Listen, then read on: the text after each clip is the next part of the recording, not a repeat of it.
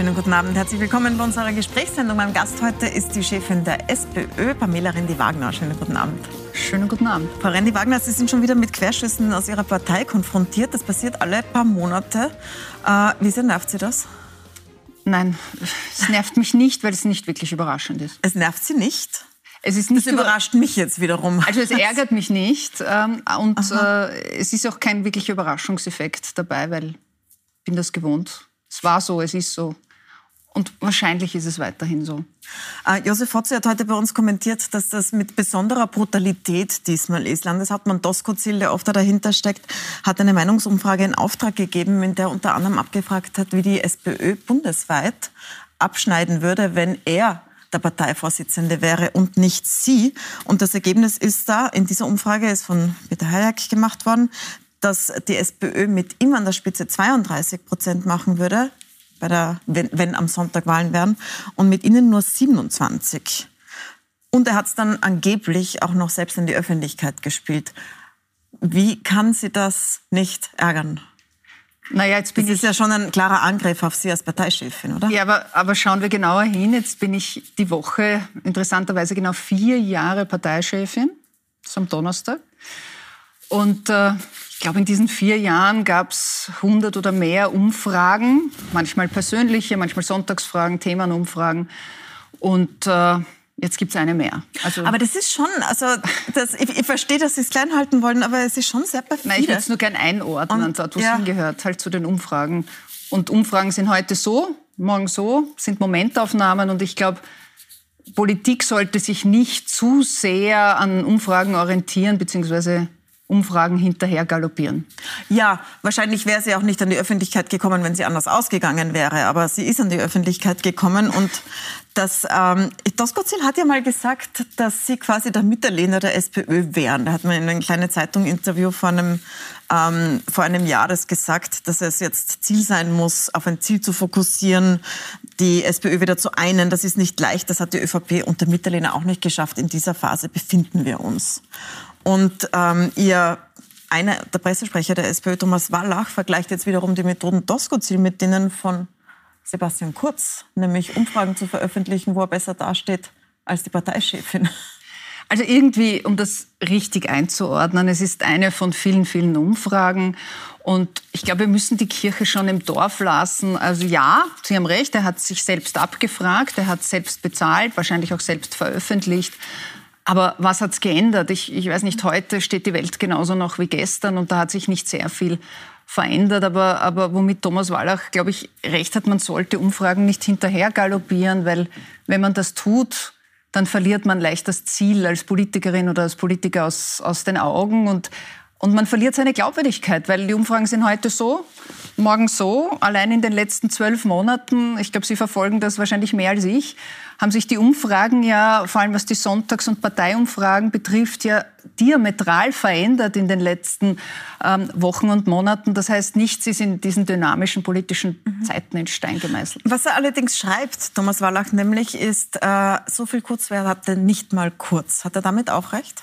Also ich glaube, man sollte sich an Kurz natürlich kein Beispiel nehmen und äh, nur aufgrund der nächsten schnellen Schlagzeile äh, den Umfragen hinterher galoppieren. Das, das kostet Glaubwürdigkeit und ich glaube, das Wichtigste ist in der Politik, das Ziel vor Augen zu haben, ähm, dieses Ziel zu verfolgen, daran zu arbeiten und zu sagen, wofür man steht, in allen Bereichen, in den Asylfragen wie in den sozialpolitischen Fragen. Das ist die Aufgabe, die wir haben. Und Aber Sie nehmen den Vergleich sozusagen auf. Sie sagen jetzt auch, also Doskozil sollte sich nicht am Beispiel Nein, ich mache keinen direkten Vergleich, aber ich okay. nehme Umfragen nicht so ernst. Das ist es. Und vor allem orientiere ich meine persönliche politische Ausrichtung nicht an den Umfragen, die heute so und morgen so sind. Und wir diskutieren jetzt seit 48 Stunden über eine einzelne Umfrage. Ja während dieses Land seit zweieinhalb Jahren in äh, Megakrisen steckt und die Menschen jetzt nicht heizen, weil sie Angst vor der nächsten Stromrechnung haben. Ja, der Grund dafür das ist, dass es das ja nicht mein Problem. Das ja. will ich gerne lösen. Da kommen wir auch noch hin Umfrage, zu, den, zu den Themen. Äh, der Grund ist ja, dass es tatsächlich so ein, ein gewisses Beben in der SPÖ ausgelöst hat. Deswegen spricht man auch viel darüber. äh, es gibt einige, die diesen Weg unterstützen und die sagen, dass gerade im Asylthema Doskozil stärker wäre und das wichtig wäre. Und sonst, wenn man sich jetzt so umhört, zum Beispiel Landeshauptmann Peter Kaiser in Kärnten war jetzt auch nicht gerade so komplett unterstützend für Sie. die Vorarlberger Chefin hat gesagt, es gibt keine Diskussion über die Spitzenkandidatur, wir unterstützen Randy Wagner. Bei anderen hat das anders geklungen. Peter Kaiser hat gesagt, das werden die Gremien entscheiden, wenn eine Wahl ist. Soweit sind wir noch nicht. Das ist nicht gerade Unterstützung für Sie als nächste Spitzenkandidatin.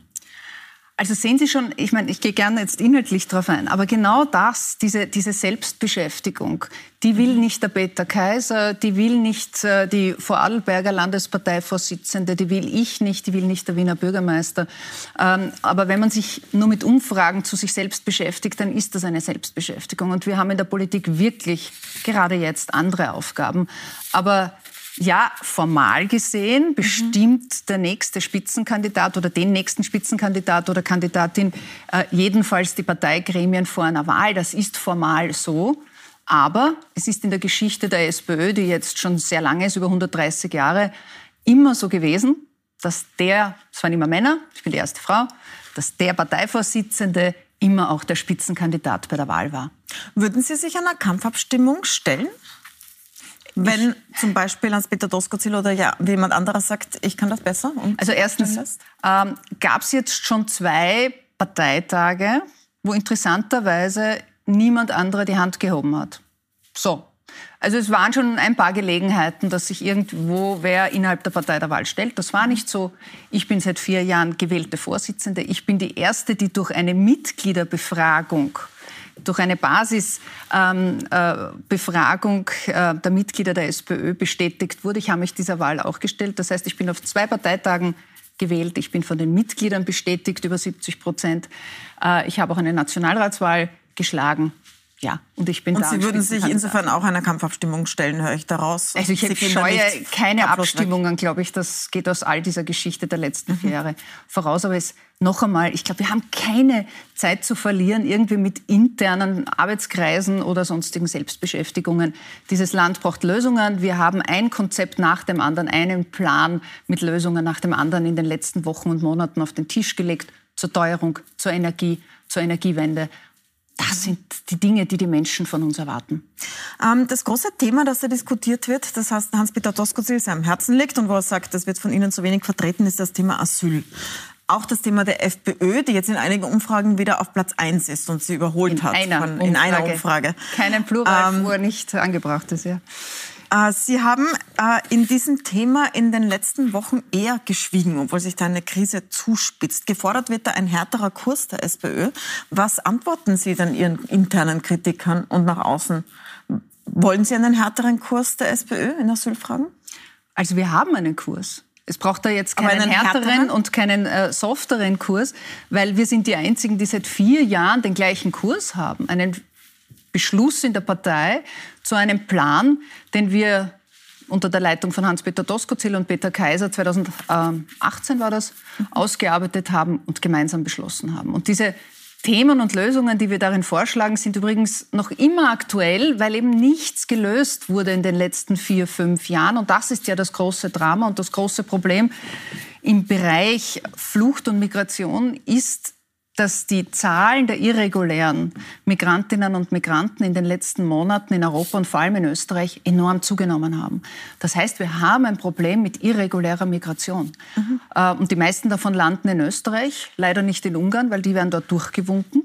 Das ist ein Riesenproblem. Genau dasselbe Ungarn, wo der Herr Kanzler, Bundeskanzler in den letzten Wochen zweimal zu Gast war, offenbar nicht verhandelt hat und ihm gesagt hat, dem Herrn Orban, dass er uns die Flüchtlinge nicht durchwinken soll, sondern seinem, seiner Pflicht als EU-Mitgliedstaat nachkommen soll, nach Dublin III dort auch äh, Registrierungen durchzuführen. De facto werden dort nur 50 Asylanträge in diesem Jahr gestellt. Bei uns sind es 90.000. Es ist interessant, dass das Sie das kritisieren, Problem. weil äh, Ihre Kärntner SPÖ-Flüchtlingsreferentin Sarah Schaar hat genau dasselbe gefordert für Österreich. Also sie hat gesagt, dass man Asylwerber einfach durchreisen lassen soll, mit eigenen Bussen und Zügen unterstützen ja, und sie dorthin sie bringen, wo sie hinwollen. Weil das zweite nämlich große, für Österreich Dublin 3 aufheben. Ja, aber Frau Milborn, weil, weil Dublin 3 nicht funktioniert. Genau das hat sie gesagt. Vielleicht kurz zur Erklärung, das ist, dass man im ersten EU-Land, in dem genau. man ankommt, registriert wird und dieses Land auch zuständig ist. Das wäre jetzt in dem Fall, wenn alle durch Ungarn durchgehen, natürlich Ungarn und nicht Österreich. Und ich äh, sehe es als großes Problem an, dass wir hier eine größer werdende Zahl an Menschen haben, die keinen Fluchtgrund haben, keinen Asylgrund haben und keinen Asyl, kein Asylanrecht haben, dass diese Zahl steigt und steigt und dass die alle in Österreich landen. Das kann nicht sein. Das heißt, irreguläre Migration muss beendet werden. Da sind wir gefordert, da ist die EU gefordert und es braucht ein neues Asylsystem in der Europäischen Union. Aber dass alle in Österreich landen, ist ein bisschen übertrieben. Na, 100.000 sind aber sehr viel. Weil ja. Italien und Griechenland sind Nein, für alle, die ja, übers Mittelmeer kommen, die Ersten. Und die haben auch keine Ausnahme. Würden Sie jetzt für Italien und Griechenland, wo sehr, sehr viele Migrantinnen und Flüchtlinge ankommen, auch diese Ausnahme von Dublin III fordern? Nein, ich verlange keine Ausnahmen. Ich verlange ein komplett neues europäisches Asylsystem. Aber das heißt, Italien soll auch durchwinken können?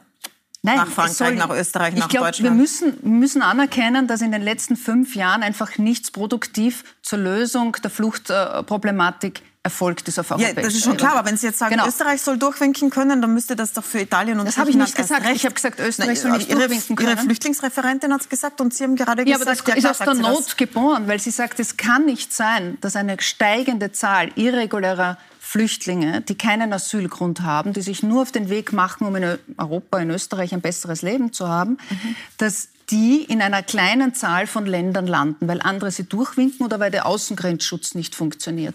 Deswegen braucht es doch jetzt eine Lösung. Wir brauchen ein neues europäisches Asylsystem. Das muss die Erkenntnis sein.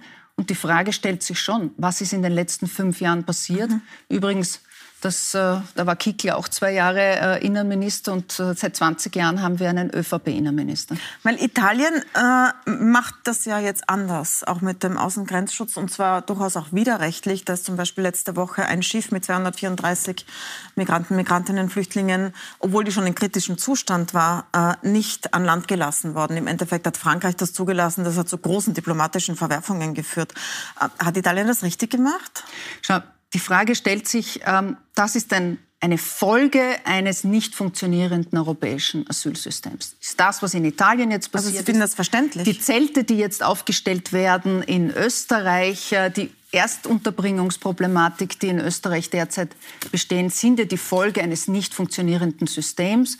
Und genau das ist das Problem. Jetzt können wir immer Symptombekämpfung machen und eine reine Symptompolitik. Es braucht endlich Lösungen. Europa kann nicht hier zuschauen, wie die irreguläre Migration steigt und steigt und das einige wenige Länder, darunter Österreich, immer mehr Menschen hat, die eigentlich keinen Asylgrund haben, die keine Fluchtursache haben, weil sie aus Tunesien kommen, aus Indien vermehrt kommen. Und gleichzeitig gibt es keine Rückführungsabkommen, keinen Außengrenzschutz, keine Tendenz, keinen Plan dazu, dass man denen auch die Möglichkeit gibt, an der Außengrenze bereits ihre Asylanträge zu stellen in Verfahrenszentren, so wie wir sie als so Sozialdemokratie Aber Sie haben jetzt nicht verurteilt, dass Italien das Schiff nicht an Land gelassen hat. Ich glaube, man muss verstehen, dass einige wenige Länder nach Jahren des nicht mhm. funktionierenden Systems, eines europäisch wirklich gescheiterten äh, Flüchtlings- oder Migrationssystems, Asylsystems, an, seine, an ihre Grenzen stoßen. Und wir sehen das ja auch in Österreich, mhm. dass wir hier eine Problematik in der Erstunterbringung haben. Wir haben überfüllte Stresskirchen, wir haben Zelte äh, in, in jeder dritten Gemeinde, die aufgestellt werden. In Kindberg in der Steiermark 400 männliche ähm, ähm, Flüchtlinge, die erst untergebracht werden in einem alten altstehenden, leerstehenden Pflegeheim. Aber das ist alles nicht ideal. Und ich sage, da braucht es Lösung. Irreguläre Migration bekämpfen und neue Spielregeln auf der europäischen Wir haben eigentlich Ebene. nicht in jeder dritten Gemeinde Zelte. Wir haben genau in einem Bundesland Zelte noch. Das ist in Kärnten. Die sind heute zwar geräumt worden, weil es geschneit hat, aber die stehen kalt geworden weiter. Ist, ja. Die stehen dort weiter und bleiben auch stehen. Und das ist ein SPÖ-geführtes Bundesland obwohl es ja Unterbringungsmöglichkeiten ja, gäbe, wie die Karre das immer wieder sagt. Also wenn Sie sagen, da haben wir ein Problem, dann sollten Sie vielleicht mit Ihrem Parteikollegen dort sprechen. Nein, ich sollte vielleicht mit dem Innenminister reden, der hier keine Lösungen in den letzten Monaten, obwohl diese Zahlen... Ländersache. Ja, nein, ich sage aber schon, wir haben einen koordinierenden Innenminister, weil es sitzt nicht Peter Kaiser in Brüssel, um für ein funktionierendes europäisches Asylwesen zu kämpfen, sondern es ist der Innenminister, der im Innenministerrat Wären Sie dafür, dass er ein Durchgriffsrecht wieder bekommt, wie es 2015 der Fall war? Da braucht es eine Zweidrittelmehrheit. Wenn Sie zustimmen würden und die Regierung das will, könnte es wieder ein Durchgriffsrecht geben, das einfach vom Innenministerium bestimmt werden kann, wo Flüchtlinge hinkommen. Also diesem Innenminister. Dann wäre es beim Innenminister wieder. Ja, wären wir konkret. Wir haben einen Innenminister namens Kahner, der hier quasi Zelte aufstellt, die Ausdruck auch seines eigenen Versagens im Inland ist und seines eigen, seiner eigenen vers, äh, schlechten Asylpolitik. Ähm, jenem noch mehr Kompetenzen zu geben, halte ich für absolut den falschen Weg, weil das würde zu noch mehr Chaos in Österreich führen. Ich möchte noch mal zurück in die Innenpolitik äh, schauen. Da haben Sie gesagt, Sie wollen Neuwahlen, weil diese Regierung am Ende sei und die Bevölkerung das Vertrauen verloren habe. Habe ich aus Ihren verschiedenen Reden jetzt öfters gehört. Wenn man sich jetzt anschaut, wie das ausschauen würde, wenn es jetzt Neuwahlen gäbe, gibt es verschiedene Umfragen. Eine davon, wir haben schon angesprochen, hat die FPÖ auf Platz 1 äh, und Sie auf Platz 2. Das ist innerhalb der Schwankungsbreite, was aber interessant ist. Vielleicht blendet man die kurz ein. Das war eine Sonntagsfrage vor kurzem von OGM. Was interessant ist, ist, dass sehr viele überhaupt keine Parlamentspartei wählen würden. 14 Prozent sagen, sie würden eine Partei wählen, die noch gar nicht da ist. Die größte davon ist die Bierpartei. Und seit die so groß ist, sind sie auch da in, diesen OGM, in dieser OGM-Umfrage auf Platz zwei gerutscht oder haben also ihren Vorsprung verloren. eine fiktive Umfrage eigentlich. Eine Sonntagsfrage, genau. Eine fiktive Sonntagsfrage. Aber die Bierpartei ja. hat gesagt, oder Marco Bogo bzw. Dominik Vlasny, dass sie antreten wollen. Was halten Sie denn von der Partei und von ihm? Also erstens ähm, sind wir zwei Jahre vor einer regulären Nationalratswahl. Aber Sie wollen ja eine Neuwahl. Das, nein, nein, schon, aber, das, ja. aber, die habe ich nicht in der Hand, weil ich äh, kann sie wollen. Ich kann Anträge einbringen, was wir auch gemacht haben. Aber es ist legitim zu fragen, was ist, wenn es die gibt, die Neuwahl jetzt? Also wenn Sie eine wollen, nachher kann ich Sie ja Dann fragen. Dann entscheiden die Wählerinnen und Wähler, so wie das bei mhm. jeder Wahl ist wie die Machtverhältnisse verteilt werden. Dann schauen wir uns die Zahlen an, die Möglichkeiten der Koalitionen, um eine Mehrheit im Parlament zu bekommen. Und dann wird man wissen, mit welcher Partei man spricht, ob es inhaltliche Überschneidungen gibt oder nicht mit einem möglichen Partner. Und dann wird man sich einigen, in Sondierungsgesprächen, mit wem man in vertiefende Koalitionsgespräche geht. Ich habe schon am Anfang des Interviews gemerkt, Sie ärgern sich nicht leicht, aber ähm, ist es so ein bisschen frustrierend, dass da eine weitere Partei auftaucht mit linken Themen, die Ihnen Prozente abknabbern könnte? Nein. Oder freuen Sie sich darüber, dass die Themen reinkommen? Also Sie haben jetzt nicht beantwortet, was halten Sie von der Bierpartei? Also ich kenne Neue keine Inhalte. Ich, ich beurteile eine, eine politische Bewegung an ihrer Programmatik, an ihren Inhalten, an ihren Zukunftsvisionen und äh, jetzt kenne ich Dominik Vlasny persönlich. Ich finde ihn persönlich einen wirklich netten Kerl, mit dem man Arztkollege, oder? Naja, das ist völlig egal, aber Beruf ja, stimmt, Beruf ist übereinstimmend. Mit dem kann man einen lustigen Abend, äh, Abend haben. Ich habe mit ihm Ping-Pong-Tischtennis gespielt äh, bei einem Charity-Turnier. Es war ein super Abend. Aber ich kenne seine politisch-inhaltliche Programmatik nicht. Ich weiß nicht, was er für Österreich will. Ich weiß nicht, wie er die Energiekrise, die Energiewende für die nächsten 20 Jahre lösen will und wie er mit, mit Industrie und Wirtschaft hier einen gemeinsamen Plan dazu hat. Ich weiß auch nicht, wie er die Teuerung bekämpfen will. Ich weiß nicht, wie er zu Asyl und Migration steht. Also eine Bewertung fällt mir jetzt schwer und ich glaube, da geht es allen Österreicherinnen und Österreichern ähnlich. Ich glaube, womit er punktet, ist die Sympathie. Ähm, Sie haben nochmal in Ihrem Neuwahlantrag ja gesagt, äh, Sie wollen Neuwahlen, weil die Regierung das Vertrauen verloren habe. Sie haben das mit Umfragen begründet äh, und die Prozentpunkte auch gesagt in den Umfragen. Im Vertrauensindex, den gibt es ja für Personen, mhm. liegen Sie allerdings hinter dem Bundeskanzler, obwohl Sie eigentlich Themenkonjunktur hätten, gerade mit sozialen Themen. Und das wechselt auch regelmäßig, Frau Milber. Ja. ja, da sind Sie recht konstant. Das ist ah, ja, vor einem Jahr sind Sie da ein bisschen runtergerasselt, nach, auch nach parteiinternen Dis äh, Diskussionen. Und jetzt sind Sie bei minus 13 Punkten, davor waren Sie bei minus 11. Aber können Sie sich das erklären? Also ich glaube, äh, auch das ist eine Umfrage. Ich genau. frage es auch deshalb, weil genau. Sie den Neuwahlantrag mit Umfragen begründet haben. Deswegen denke naja. ich, mal, Sie werden sich ja damit also, befasst haben, wie genau ist dieses Vertrauen denn? Also jetzt können wir lange über Umfragen und ich finde das grundsätzlich falsch, dass man zu lange über Umfragen ja. redet, weil ich würde viel lieber über die Teuerung reden, weil Mach die belastet gleich. die Menschen.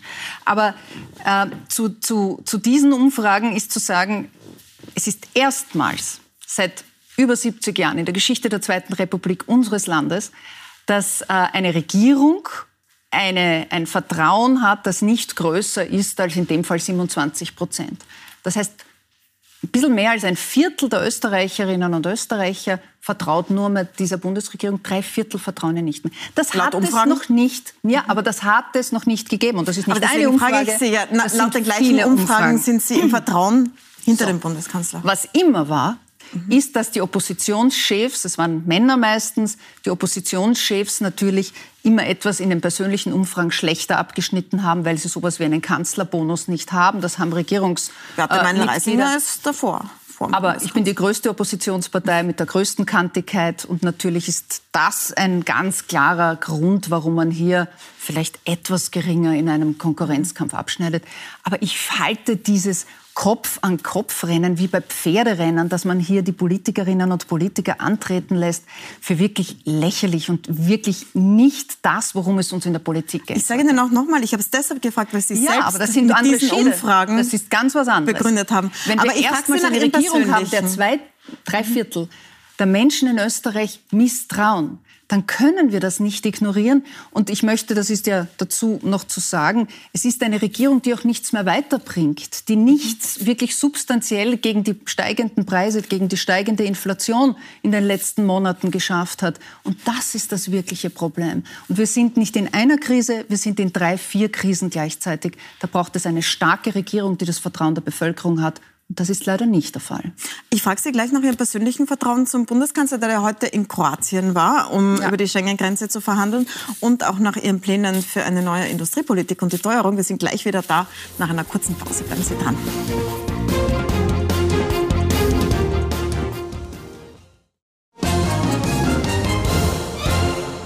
Willkommen zurück bei unserer Gesprächssendung mit Pamela Rendi-Wagner, Parteivorsitzende der SPÖ. Frau Rendi-Wagner, wir haben über Vertrauen gesprochen und über Asyl, auch Vertrauen in die Bundesregierung. Ich würde gerne wissen, wie sehr Sie dem Kanzler vertrauen, der heute in Kroatien ist, um die Sache mit der Schengen-Erweiterung zu besprechen. Es sollen ja Bulgarien, Rumänien und Kroatien auch in den Schengen-Raum kommen. Das heißt, da sollen die Grenzbalken fallen. Ähm, der österreichische Innenminister will zumindest bezweifeln, dass das nicht so ist. Wie viel Vertrauen haben Sie, dass äh, der Kanzler hier das Richtige verhandelt? Das aus Ihrer Sicht Richtige? Naja, zu diesem Thema und zu der Frage, ähm, das hängt ein bisschen mit dem zusammen, was wir vorhin mhm. besprochen haben, nämlich ähm, dem Problem der nicht ähm, oder der unkontrollierten Migration und der irregulären Migration, die ja ein richtiges Problem geworden ist in, in Europa. Äh, da muss man sich schon die Frage stellen, wenn es jetzt schon nicht gelingt, die Kontrolle über die EU-Außengrenzen zu haben, wenn es jetzt schon nicht gelingt, dass ähm, die Migrantinnen und Migranten in den EU-Ländern registriert, aufgegriffen werden und Asylanträge stellen, ähm, ob es jetzt wirklich der richtige Zeitpunkt ist, die Reisefreiheit in dem Maße Aber sind Sie restriktiver als der Innenminister und der Kanzler selbst offenbar? Weil die haben gesagt, Kroatien kann durchaus in den Schengen-Raum. Sie haben heute schon bei ATV gesagt, bei Kroatien wären Sie auch dafür, dass die draußen bleiben, also dass die Grenze also zu bleibt und kontrolliert wird? Ich habe mich nicht ja. differenziert geäußert, also ich wurde nicht zu den einzelnen Ländern befragt und ich kann das jetzt auch nicht beurteilen, inwiefern Kroatien hier ähm, eine bessere Voraussetzung bietet als verglichen mit Rumänien und Bulgarien. Das möchte ich, da fehlen mir die Informationen, die hat der Innenminister vielleicht, die hat auch der Kanzler, die habe ich hier nicht. Deswegen kann ich hier sicher nicht differenzieren und ich bin grundsätzlich ja für die Reisefreiheit. Das ist ein ganz, ganz hohes Gut innerhalb der Europäischen Union. Und grundsätzlich sollten wir uns ja auch dafür stark machen und das auch einsetzen. Mhm. Dafür stehe auch ich. Aber die Frage ist, ist es der richtige Zeitpunkt. Ein anderes großes Thema, vielleicht das größte, mit dem Sie die Regierung ähm, konfrontieren und kritisieren, ist die Teuerung. Die hängt stark an den Energiepreisen. Jetzt haben Sie eine Gaspreisbremse gefordert, wie sie in Deutschland eingeführt wird. Mhm. Und Sie haben auch gefordert, die CO2-Steuer auszusetzen, auch wenn die über den Klimabonus ja eigentlich wieder zurückfließt. Ökonomen warnen jetzt davor, dass genau das das falsche Signal sein könnte und das Gas dann ähm, entweder noch knapper werden könnte oder den, den Preis so billig haben könnte, dass man diesen Ausstieg aus den Fossilen nicht schafft und aus der Abhängigkeit nicht schafft. Was, das haben Sie ja auch gehört. Was antworten Sie denn darauf? Na, erstens stimmt das ja nicht, weil wir haben alleine durch äh, diese Inflation und durch die stark gestiegenen Energiepreise in ganz Europa ähm, ja eine Situation, dass sich äh, die Strompreise, die Spritpreise, ähm, die Gaspreise so erhöht haben, zum Teil verdreifacht oder vervierfacht haben. Manche Unternehmer sagen sogar verzehnfacht haben, was die Nachzahlung für heuer ähm, betrifft. Das ist nicht mehr leistbar ähm, für viele. Und Daher hat ein CO, eine zusätzliche CO2-Steuer ja nicht den Lenkungseffekt mehr, den man eigentlich intendiert hat, weil ja die Inflation diesen Lenkungseffekt schon längst übersteuert hat. Also Sie würden sie aussetzen oder Sie würden sie abschaffen? Versch Nein, abschaffen nicht. Ich sehe grundsätzlich das Ziel dahinter schon. Ich bin, wir verfolgen genau das, dasselbe äh, Ziel, dass wir sagen, es muss der Ausstieg, der Umstieg auf erneuerbare Energie mhm. gelingen. Das war auch das Ziel meines Themenrates, dass wir die Energiewende nur gemeinsam mit der Industrie und der Wirtschaft schaffen können und müssen. Da braucht es einen Plan. Mhm. Aber was es jetzt nicht braucht, ist bei sowieso schon horrenden, explodierenden Energiekosten noch eine zusätzliche Energiesteuer on top, also quasi obendrauf, die ja eines macht, die nicht nur den, die, den Sprit teurer macht, das Heizen noch mal teurer macht, die die Inflation zusätzlich anheizt. Und das ist ein richtiges wirtschaftliches Problem. Obwohl sie rückverteilt wird, möchte ich noch mal dazu sagen. Aber Sie haben da auch noch was weiteres gesagt zu Gas, nämlich, dass Sie auch in Betracht ziehen würden, äh, Fracking im Weinviertel, wo es ja Gasvorkommen gibt, ähm, das nochmal sich anzuschauen. Diese Projekte sind ad acta gelegt worden, weil Fracking, nämlich Schiefergas herauszuholen, ein sehr, sehr unökologisches Verfahren ist und außerdem langwierig. Das wird man in zehn Jahren haben. Wie kommen Sie dazu, dass äh, in Betracht wurde, zu ziehen? Ich wurde gefragt, ob, es, äh, ob man das überhaupt in eine Überlegung, wenn es um die Unabhängigkeit geht von russischen, von norwegischen, von äh, Gas aus dem Nahen Osten geht. Und ich habe gesagt, wir haben jetzt eine riesige Energiekrise. Mhm. Das Wichtigste ist, dass wir energiewirtschaftlich unabhängig werden, damit die Leistbarkeit für die Menschen, für die Wirtschaft, was Energie betrifft, was Strom betrifft, wieder gegeben ist. Deswegen Strom- und Gaspreisdeckel, ganz, ganz wichtig, mit einer Überbrückungshilfe im Winter. Und dass man in dieser Diskussion keine Denkverbote von vornherein haben darf. Und Sie haben jetzt vielleicht zwei Experten zitiert oder einen. Es gibt zahlreiche Experten, die das komplett anders bewerten. Ich bin keine Expertin und Sie sind keine Expertin. Was naja, ich habe mal einen Film gemacht und habe es mir angesehen. Also Na, es ist besser. tatsächlich ökologisch Aber wirklich eine der schädlichsten Formen, Energie zu gewinnen. Es gibt nicht das Fracking. Das ist eine mhm. ganz neue Methode, die dort angewandt werden äh, sollte. Aber ich bin, das bin nicht ich, die jetzt sagt, wir müssen das dort machen. Mhm. Ich denke nur, wir müssen wirklich breit und offen in diesen Prozess der Energiewende gehen. Wir müssen wirklich kreativ sein. Wir müssen eine Wasserstoffstrategie zur Speicherung der erneuerbaren Energien endlich auf den Weg bringen.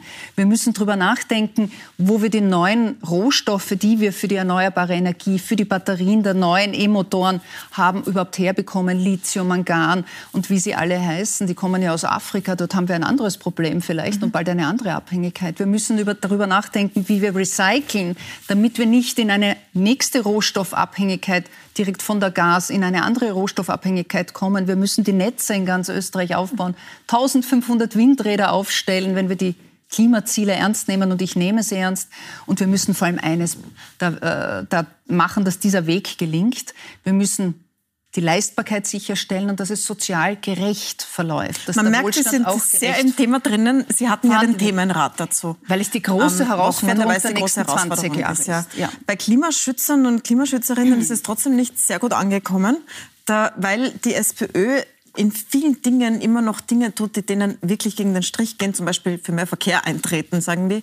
Ähm, ganz konkret jetzt in Wien für den Lobautunnel, also eine neue Straße mit Untertunnelung eines Nationalparks, gegen den autofreien Ring. Wollen Sie diese Reizthemen auch angehen?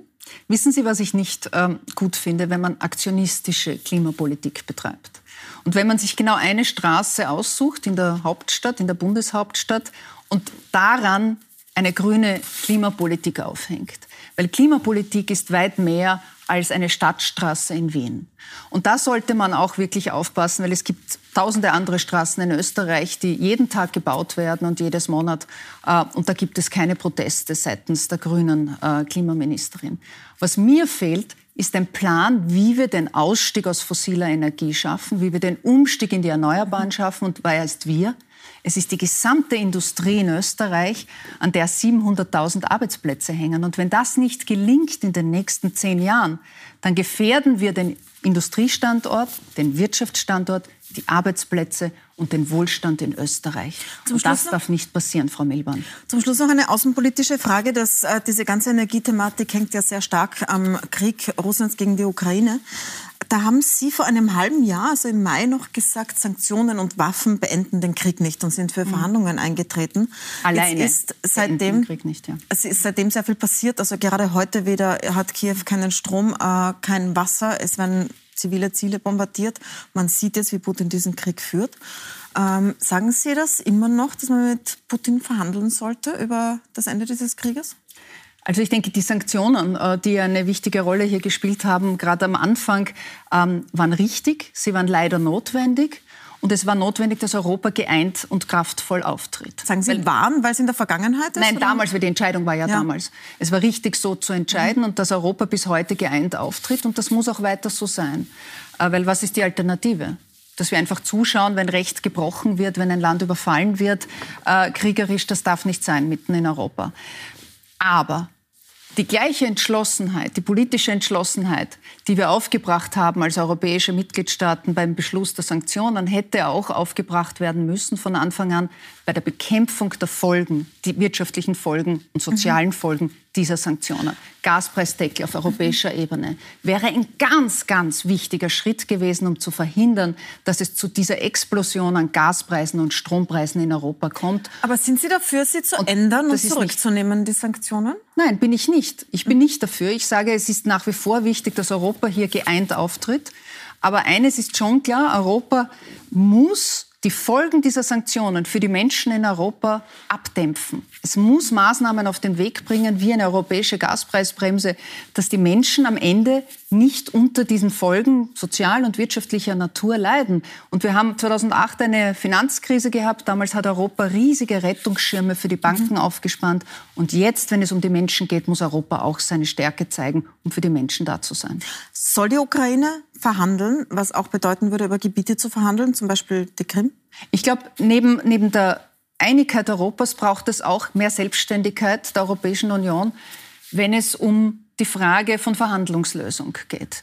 Ja, ich bin dafür, dass man äh, nicht nur auf eine militärische Lösung setzt, sondern dass man klar auch alle Anstrengungen setzt, Inklusive um, zu einer, um zu einer Verhandlungslösung am Ende des Tages zu kommen. Weil was ist die Alternative? Militärische Lösung heißt, viel mehr Tote. Wir haben, glaube ich, jetzt schon Hunderttausende Todesopfer in diesem Ukraine-Krieg auf, auf beiden Seiten. Das ist ganz, ganz schrecklich. Das heißt, wir müssen eine rasche Beendigung dieser, dieses Kriegsherdes und dieses Konfliktes als Europäerinnen und Europäer herbeiführen, weil alles andere wäre nicht gut für die Ukraine, und wäre auch nicht gut für Europa. Frau Renny-Wagner, herzlichen Dank fürs Dasein, danke fürs Gespräch. Danke Ihnen danke ich fürs Zusehen. Die ganze Sendung gibt es wie immer auf puls24.at und auf Seppen zum Nachschauen und zum Weiterempfehlen. Danke fürs Dabeisein.